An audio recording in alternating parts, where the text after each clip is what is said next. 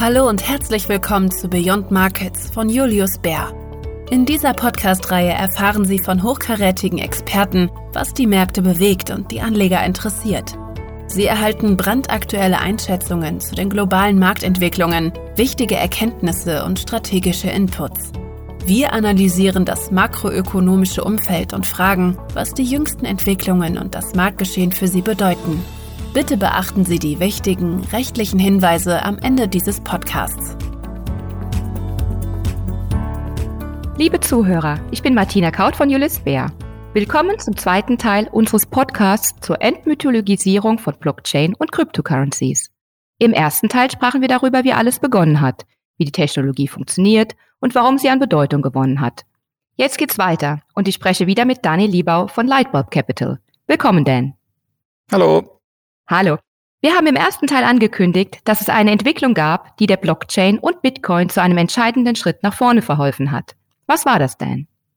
Genau, also in 2014 tauchte ja auf einmal aus dem Nichts diese Smart Contract oder intelligente Verträge Plattform auf, die sich da Ethereum nannte. Was noch ganz interessant ist, Smart Contracts sind eigentlich gar nicht so brandneu. Da gab es also 1997 schon mal ein Paper drüber, das Nick Szabo verfasst hat. Und der hat diese Smart Contracts mit so Verkaufsautomaten, wo man sich einen, Snickers ziehen kann, quasi verglichen.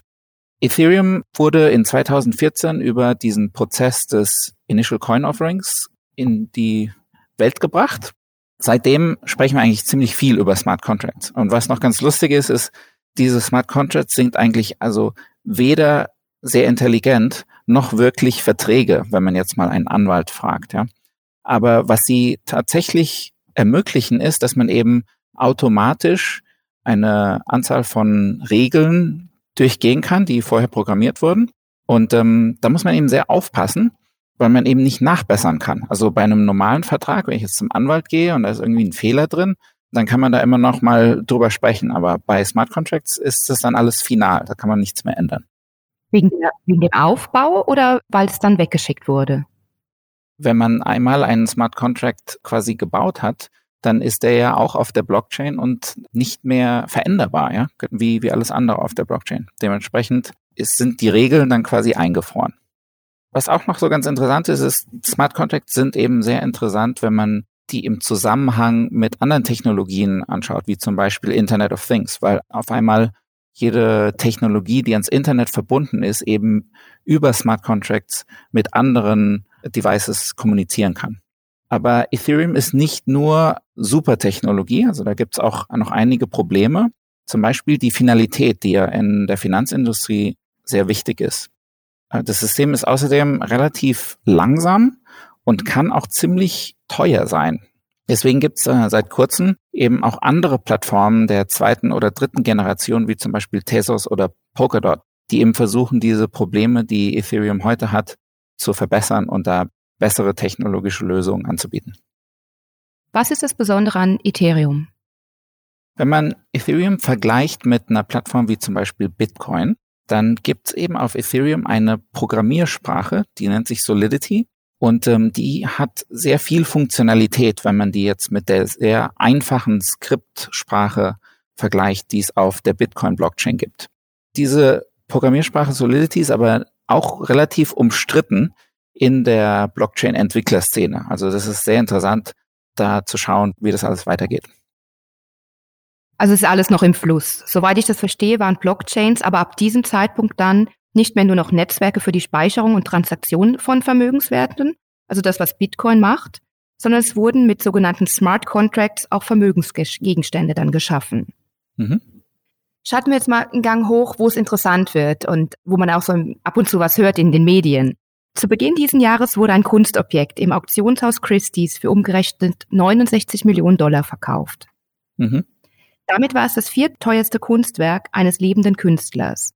Und das Spannende an dieser Geschichte ist, dass die meisten Menschen bis dahin noch nie etwas von einem Künstler gehört hatten, der Bibel heißt. Hm.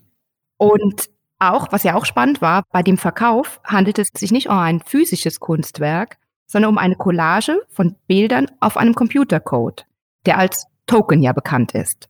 Mhm. Und Jetzt sind Token ja aber nicht nur an Kunst gebunden und der Begriff Tokenization bezeichnet ja die Ausgabe digitaler Token auf einer Blockchain, soweit ich das verstanden habe, und die dann wiederum reale, handelbare Basiswerte darstellen. Soweit ich gehört habe, sind Beispiele für Tokens ja über alle Anlageklassen verbreitet mittlerweile. Anleihen werden auf der Blockchain ausgegeben und in kleinere Losgrößen gebracht, um Liquidität zu erhöhen. Wieder andere versuchen Liquidität für weniger liquide Anlageklassen wie Immobilien oder Private Equity zu bieten, nur mal ein paar Beispiele zu nennen. Können wir im Detail mal über diese Token sprechen, Dan? Was genau sind sie und was genau ist ihre Innovation? Sind sie im Moment gehypt? Diese Token, sehr interessant. Wir haben jetzt über die letzten zehn bis zwölf Monate an einem Research Paper gearbeitet über Security Token Offerings. Da kann ich vielleicht ein bisschen erzählen, was wir so rausgefunden haben. Also das erste ganz Wichtige, was man über Tokens wissen muss, ist, dass es drei verschiedene Arten von Tokens gibt. Die Payment Token, die haben wir ja schon besprochen, als wir über Bitcoin geredet haben. Dann gibt es die sogenannten Utility Token. Die sind also vergleichbar mit einem Gutschein. Und dann haben wir eben diese Wertpapier-Token. Und Wertpapiertoken können verschiedene Arten von Wertpapieren darstellen. Also es können Aktien sein oder Bonds oder auch andere Investmentverträge, zum Beispiel Fonds. Was bei diesem Research rausgekommen ist, ist, dass dieser Markt eben tatsächlich gerade erst entsteht, aber dass jetzt schon man erkennen kann, dass also Kontrollrechte wichtig sind, wenn man denn Geld einsammeln möchte über so ein sogenanntes Security Token Offering. Du hast vorher auch schon mal über Liquidität gesprochen. Liquidität ist also nicht etwas, was wir empirisch äh, mit diesen Security Tokens in Verbindung bringen können. Aber viele von den, von den Firmen, die eben in diesem Security Token Bereich unterwegs sind, die sagen, ja, wenn man das erstmal tokenisiert hat, dann kommt also sofort Liquidität. Aber das, das konnten wir also nicht feststellen.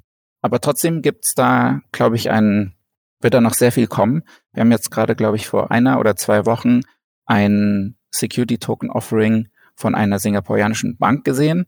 Und ich glaube, da gibt es also dann noch viel mehr zu sehen in der Zukunft. Eine Sache, die ganz wichtig ist für Security Tokens, ist ein rechtliches Framework oder ein Umfeld, wo man dann tatsächlich diese Wertpapiere registrieren kann, direkt auf der Blockchain. Ich glaube, im Moment geht das nur in Liechtenstein und in der Schweiz, aber viele Länder sind eben noch nicht so weit.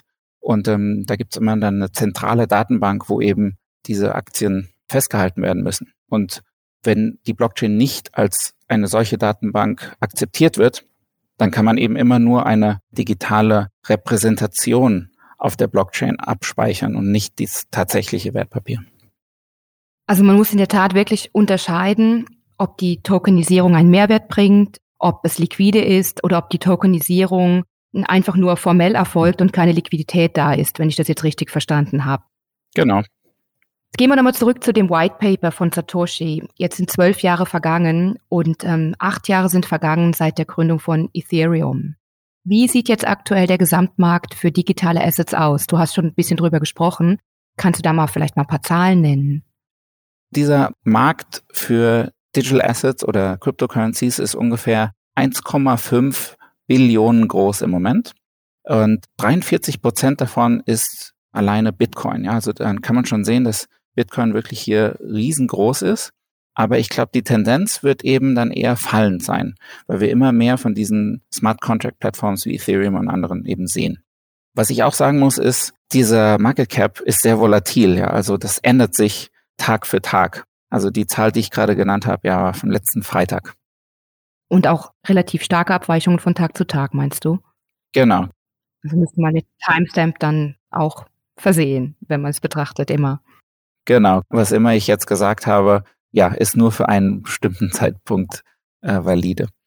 Was vielleicht auch noch ganz interessant ist, ist, also es gibt in Cryptocurrencies tatsächlich auch drei verschiedene Typen von Cryptocurrencies. Also wir hatten ja schon gesprochen über Payment Tokens und dann gibt's eben diese Smart Contract Platforms, die hatten wir ja auch schon mal erwähnt. Und dann gibt's aber auch eben diese dezentralisierten Applikationen, die eben auf diesen Smart Contract Platforms oben drauf sitzen und da versuchen, Produkte und Dienstleistungen zu bieten. Das heißt, die Instrumente sind zwar konzentriert, aber die Orte, wo sie gehandelt werden können, sind verteilt und sind dann auch die Preise unterschiedlich. kann man also nicht wirklich so von effizienten Märkten sprechen. Ja, das ist ein sehr guter Punkt. Also Fragmentation ist sehr groß, ja. Also ich vergleiche das immer, wenn man jetzt so eine Apple-Aktie kaufen möchte, ja, da kann man, glaube ich, einfach zu Nasdaq gehen und da gibt es so viel Apple-Aktien, wie man will, ja. Also die Liquidität ist ja unglaublich. Aber wenn man jetzt eine große Bitcoin-Order ausführen will, da kann es schon sein, dass man dann an verschiedene Märkte sich andocken muss, um die zu exekutieren. Es gibt auch interessantes Research. Zum Beispiel gibt es ein Paper aus 2018, was das Kimchi Premium beschreibt. Kimchi Premium äh, entsteht, weil der Preis von Bitcoin innerhalb von Korea immer höher ist als überall anders auf der Welt. Und ähm, da gibt es eben viele Investoren, die versuchen, dieses Kimchi Premium irgendwie sich zunutze zu machen. Anderes Paper kam raus dieses Jahr, glaube ich, von einem deutschen Researcher, der hat rausgefunden, dass der Markt eben auch sehr emotional ist. Das heißt, äh, Marktteilnehmer überreagieren. Ja, manchmal gibt es sogar noch nicht mal irgendwelche bahnbrechende Neuigkeiten und dann fällt der Preis von einem Token 15 Prozent und keiner weiß warum. Und dann erholt sich's in den nächsten ein oder zwei Tagen. Hm, also sehr starke Volatilität in den Instrumenten. Genau. Aber was ich noch interessant finde, ist, dass es eben auch eine steigende Anzahl an Investmentprodukten jetzt gibt, die meisten davon fokussieren sich eben auf Bitcoin und Ethereum und nicht so sehr auf alle anderen Crypto-Assets, die es so gibt. Du hast ja eben schon erwähnt, dass es verschiedene Motivationen für Menschen gibt, sich für Kryptowährungen zu interessieren. Und einer der Punkte, der die Menschen beunruhigt, ist ja das Spekulationselement. Wegen diesem und weil es ja nicht immer klare Ertragsströme zu analysieren gibt, haben Kryptowährungen eine enorme Volatilität bei den Preisen gezeigt. Während Bitcoin bisher ja fantastische Renditen für diejenigen gebracht hat, die früh gekauft und gehalten haben, hat er aber auch alle vier Jahre seit seiner Einführung immer mal wieder 70 Prozent seines Werts eingebüßt. Und diese Volatilität, die stellt ja die Volatilität der meisten spekulativen derivativen Instrumente in den Schatten. Nichtsdestotrotz interessieren sich aber viele Menschen auch sehr für Investitionen in Kryptowährungen und einige von ihnen haben auch den Ansatz, der mit dem Kauf einer Call-Option vergleichbar ist, also mit einem Upside und einer kleinen Prämie, die man bereit ist zu verlieren. Für Menschen, die den Einstieg suchen, wie zum Beispiel jetzt mich, was sind jetzt die konkreten Möglichkeiten zu investieren und was sind die Vor- und Nachteile denn? Genau, also da gibt's ganz verschiedene Möglichkeiten.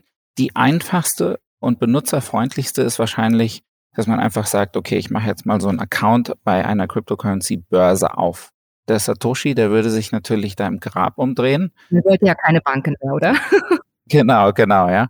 Und man ist eben dann auch ausgesetzt dem Risiko, dass die, diese Börse eben gehackt wird, ja, und, und die Bitcoins geklaut werden. Eine natürliche Art und Weise, wie man eben partizipieren kann, ist, wenn man einfach versucht, einen Bitcoin irgendwie zu kaufen und es dann aber in ein privates Wallet einfach transferiert, ja, und dann den, das Passwort gut aufhebt. Da gibt's aber natürlich dann auch wieder ein Problem, wir sind tendenziell nicht so gut mit Passwörter aufheben. Ja, und da gibt's also einige Beispiele, wo schon größere Summen verloren gegangen sind, weil jemand sein, sein Passwort vergessen hat. Ich habe gehört, dass 20 Prozent der Assets niemandem zugeordnet werden können oder von niemandem beansprucht werden können. Stimmt das? Ist die Zahl irgendwie im Rahmen des Glaubhaften?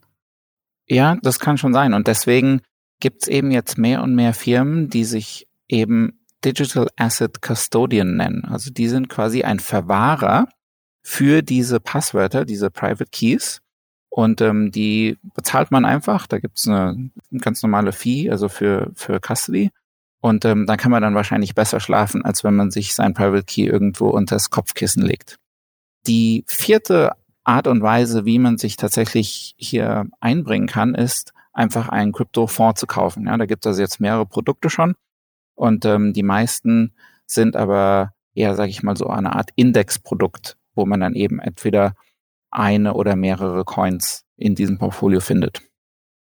Ich muss unseren Hörern an dieser Stelle noch was Wichtiges sagen. Dieser Podcast hier, den wir heute gemacht haben, ist zur Information und Aufklärung gedacht und nicht als Anlageberatung.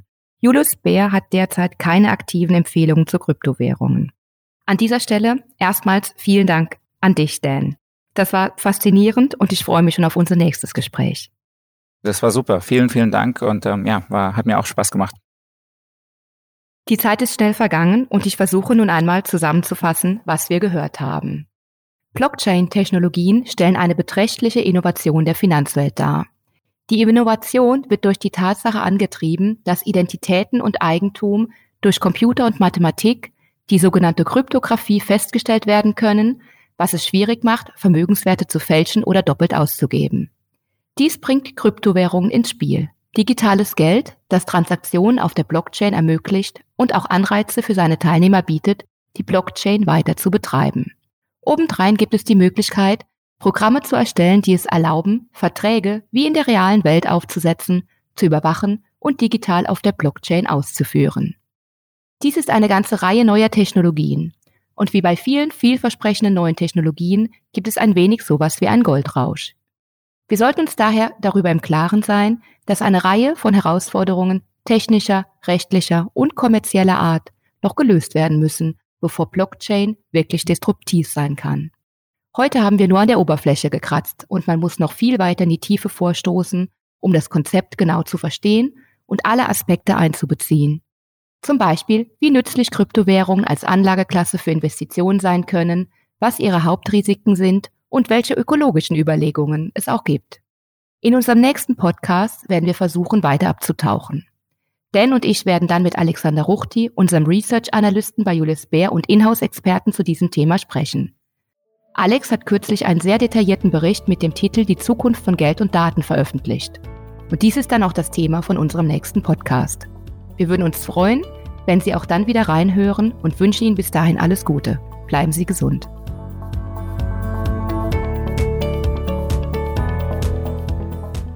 Das war Beyond Markets von Julius Bär. Abonnieren Sie doch unsere Sendung auf Ihrem Lieblingskanal Spotify, Apple Podcasts, Google Podcasts oder wo immer Sie mögen. Wenn Sie mehr über Julius Bär, unsere Mitarbeitenden und unsere neuesten Ideen erfahren wollen, besuchen Sie uns auf www.juliusbär.com. Wir freuen uns schon, Sie bald zu unserer nächsten Folge begrüßen zu dürfen.